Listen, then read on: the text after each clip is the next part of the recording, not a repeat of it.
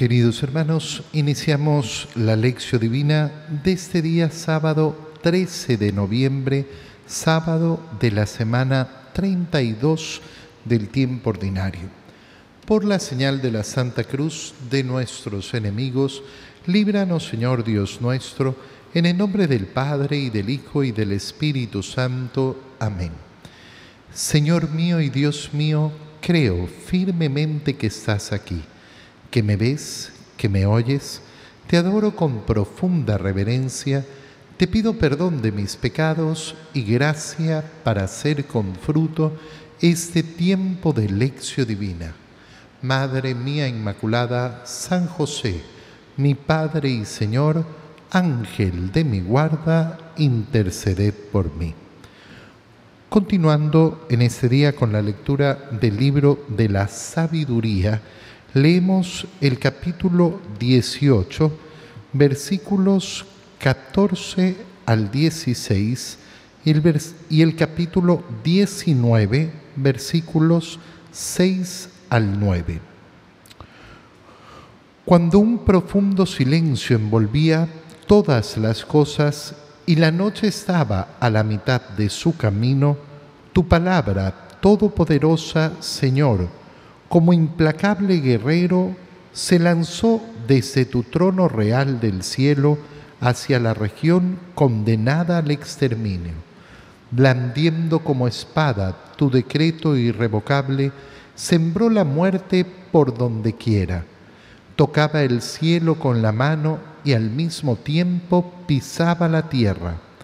La creación entera, obediente a tus órdenes, actuó de manera diversa a su modo de proceder para librar a tus hijos de todo daño.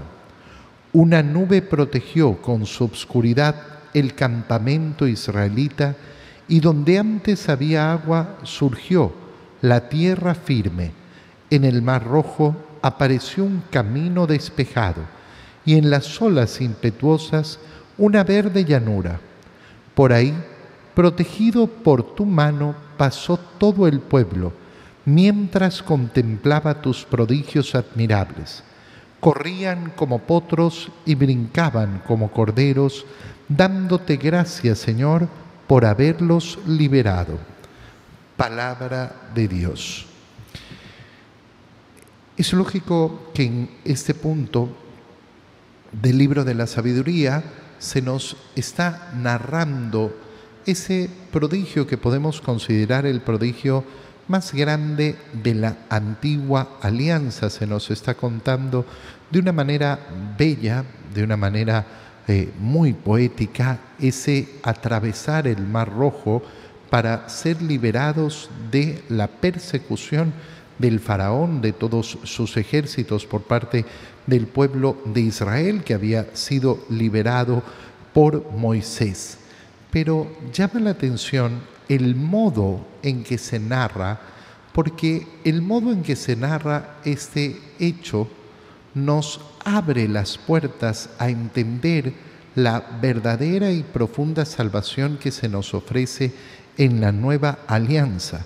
Fíjate cómo empieza la narración que hace el libro de la sabiduría de este hecho. Cuando un profundo silencio envolvía todas las cosas el silencio de la noche.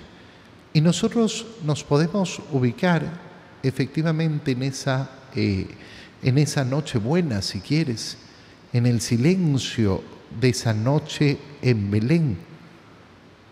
Nos podemos ubicar en el silencio de la oración de María en el día de la Anunciación.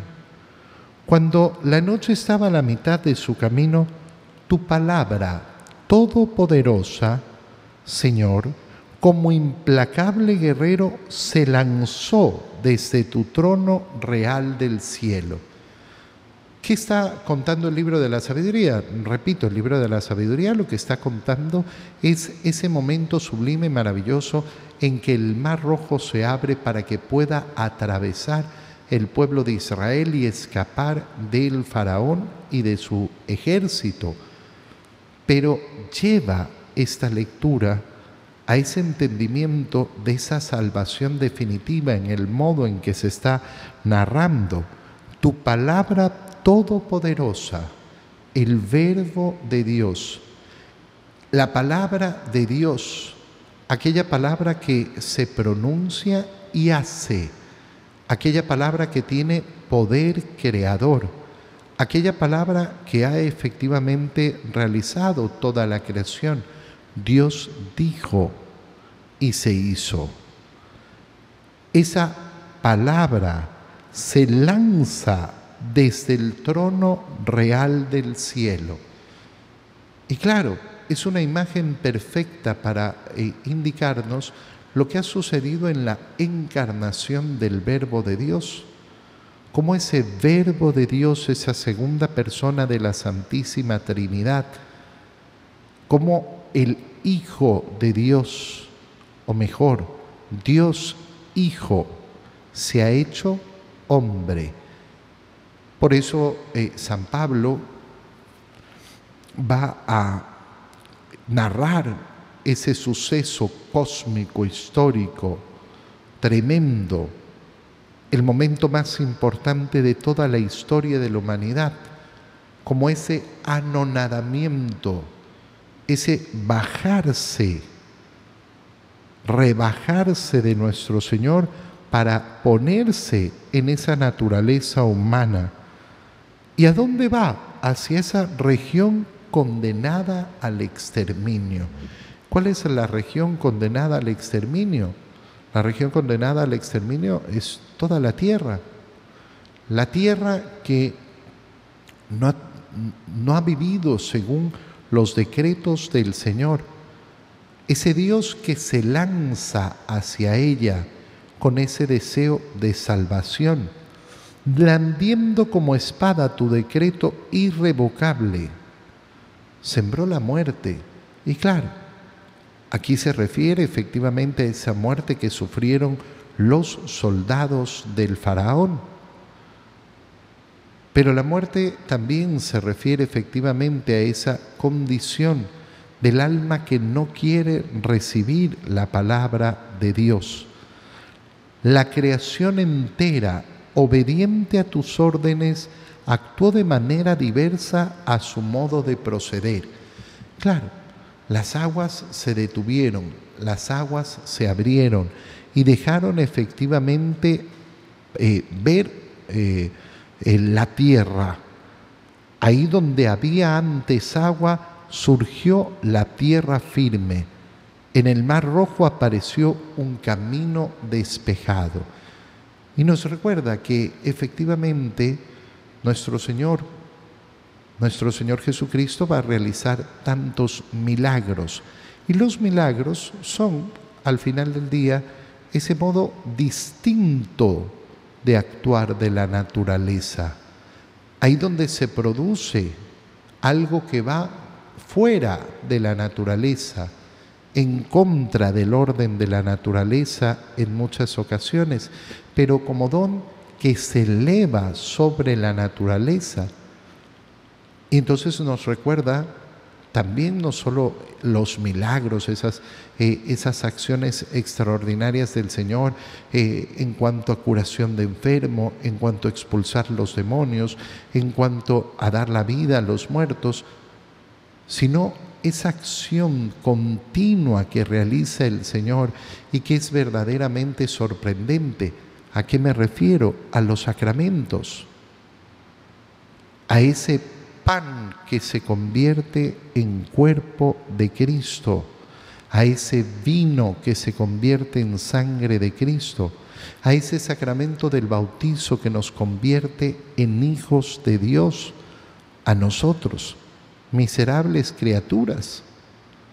Nos eleva esa condición ese sacramento maravilloso de la confesión, donde el pecador arrepentido y humilde, humilde, se humilla para alcanzar el perdón de los pecados, para alcanzar esa gracia inagotable de la misericordia de Dios.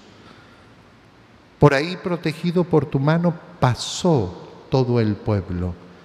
Ese paso de la liberación que al final es ese paso de la muerte a la vida que nosotros queremos caminar. La liberación de Israel fue una liberación temporal, fue una liberación, digámoslo así, política. Se liberaron de la esclavitud de Egipto. Lo que nos ofrece el Señor en la nueva alianza es esa liberación total, esa, esa liberación del pecado y de la muerte. ¿Y qué hacían los hombres? Corrían como potros y brincaban como corderos, dándote gracias, Señor, por haberlos liberado.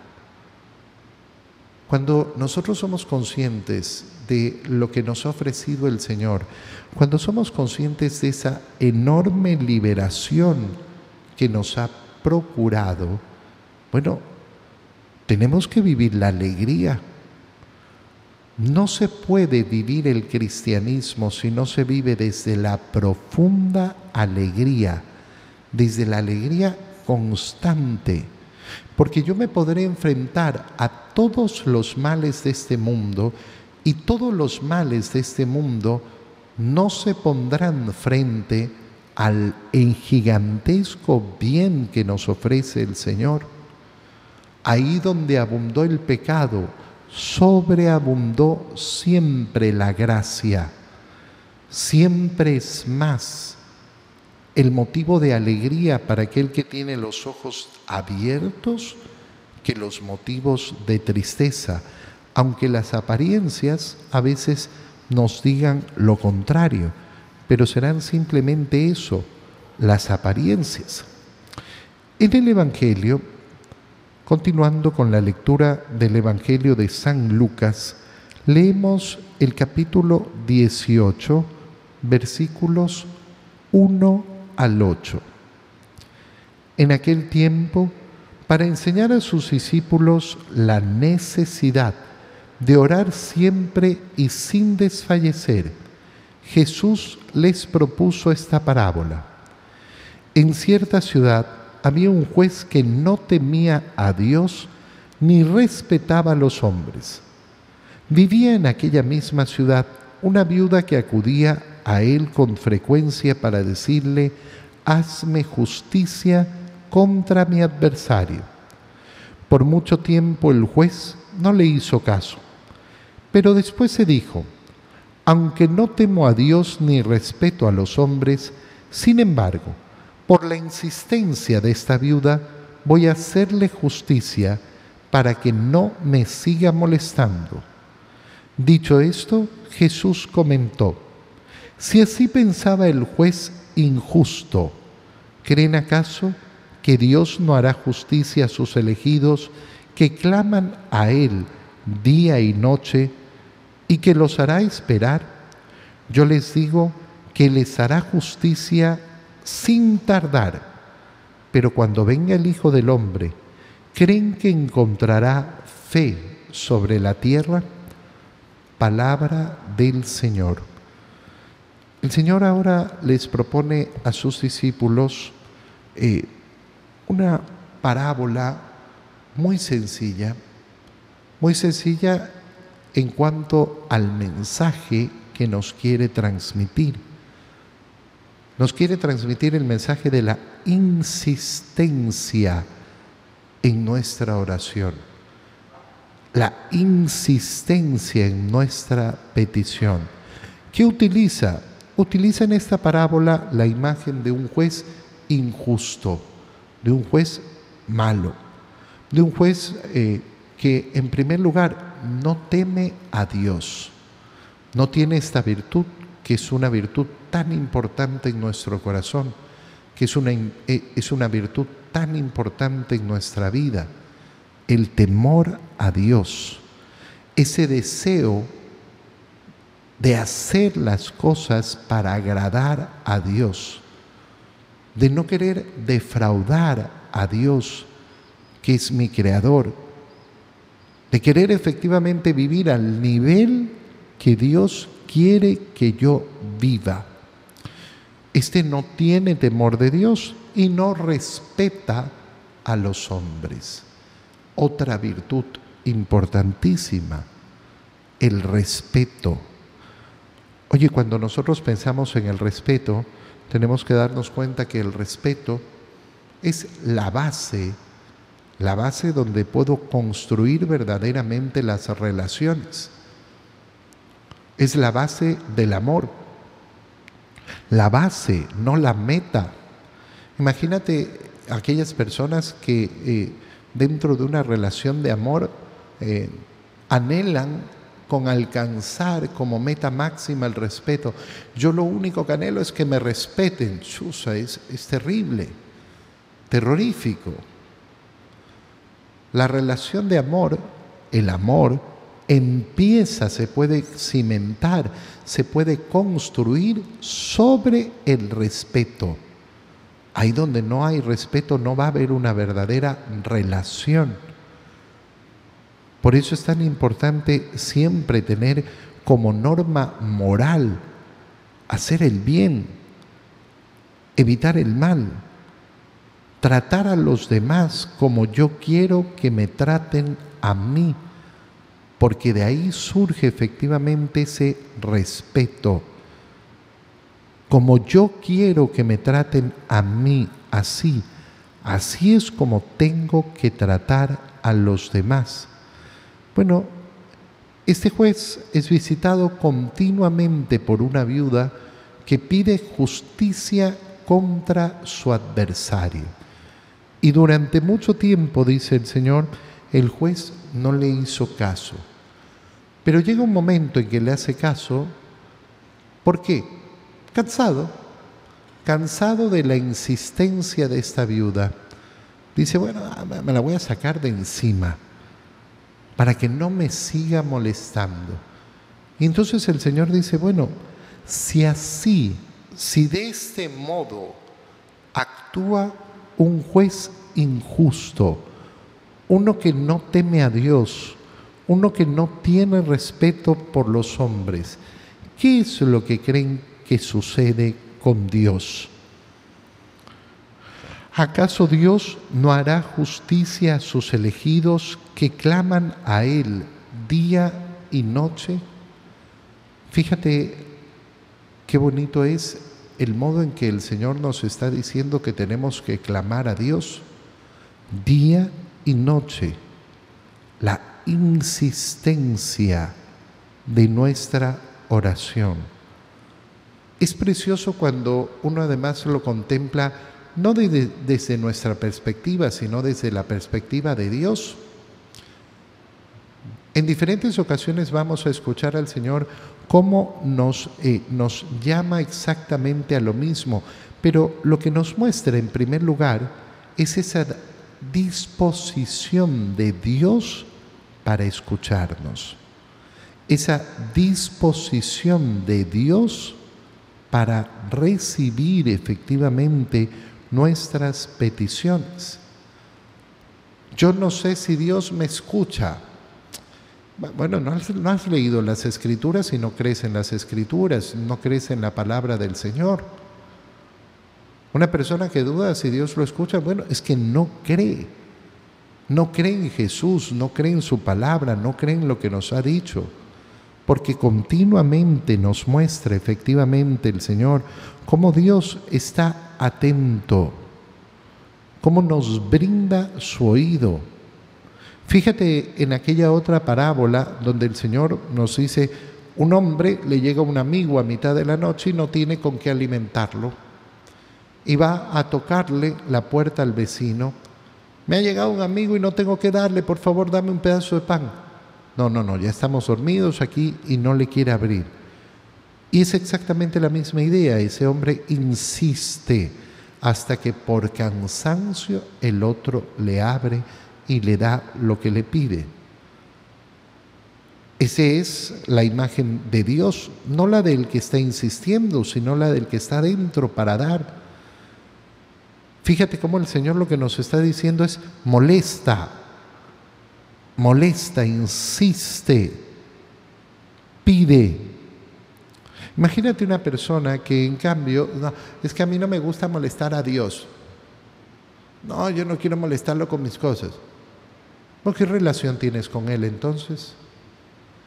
¿Cuál es tu relación verdadera con Él? Una persona que no le da a conocer a Dios lo que hay en su corazón. Yo muchas veces le pregunto a las personas, oye, pero tú le has pedido esto al Señor? Eh, no, no le... ¿Tú le has dicho esto al Señor? ¿Tú le, has, ¿Tú le has manifestado al Señor tu preocupación? ¿Tú le has manifestado al Señor eso que aflige tu corazón? Él lo sabe, sí, claro que lo sabe, obvio que lo sabe. Pero el Señor quiere una relación con nosotros. Quiere que nosotros nos relacionemos con Él, que le presentemos nuestro corazón, que así como Él ha compartido su intimidad a través de la revelación, así como nosotros somos capaces de conocer quién es Dios, así como el verbo de Dios se ha hecho carne y ha habitado en medio de nosotros, así como el Señor ha tomado la iniciativa para estar cerca de nosotros, quiere esa relación con cada uno de nosotros. Sí, les aseguro que Dios va a hacer justicia a esos elegidos que claman a Él día y noche. No los hará esperar. Yo les digo que les hará justicia sin tardar. El Señor nos va a dar la justicia necesaria. Eso sí, esa justicia de Dios no es justicia del mundo y no es justicia en el mundo. Cuando uno anda esperando que Dios actúe solo en su justicia en este mundo, tiene que tener mucho cuidado. Dios efectivamente ofrece su justicia en este mundo, pero la justicia que nos ha prometido es la justicia de la última palabra. El Señor va a tener la última palabra. Y muchas veces en este mundo tendremos que efectivamente contemplar tantos actos de justicia. ¿Y por qué? ¿Por qué Dios no actúa y destruye a los injustos? Por muchos motivos. En primer motivo, porque siempre está dando oportunidad para la conversión. Cada día de vida es oportunidad para que cambie cada uno de nosotros. Y en segundo lugar, porque ama verdaderamente y no hay amor si no es en libertad. Dios nos ha dado libertad, verdadera libertad. Y los hombres la utilizan y la mal utilizan. La utilizan para hacer el bien y la mal utilizan para hacer el mal. Pero Dios respeta a uno y al otro. ¿Para qué? Para que efectivamente vivamos en esa libertad. Y concluye esta, eh, esta plática del Señor con sus discípulos con una frase impactante con una frase importantísima. Esto es así. Dios está escuchando sus peticiones. Dios está dispuesto a hacerles justicia. Pero hace una pregunta el Señor. Pero cuando venga el Hijo del Hombre, es decir, cuando llegue ese último día, que todos estos días en el Evangelio hemos visto cómo el Señor se está refiriendo a esa segunda venida, ese día final. Cuando llegue ese día en que vuelva el Hijo del Hombre, ¿creen que encontrará fe sobre la tierra?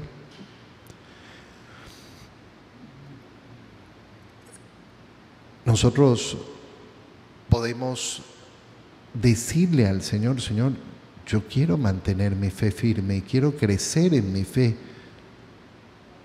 Pero qué importante es darnos cuenta que lo que está diciendo el Señor implica además una necesidad de apostolado.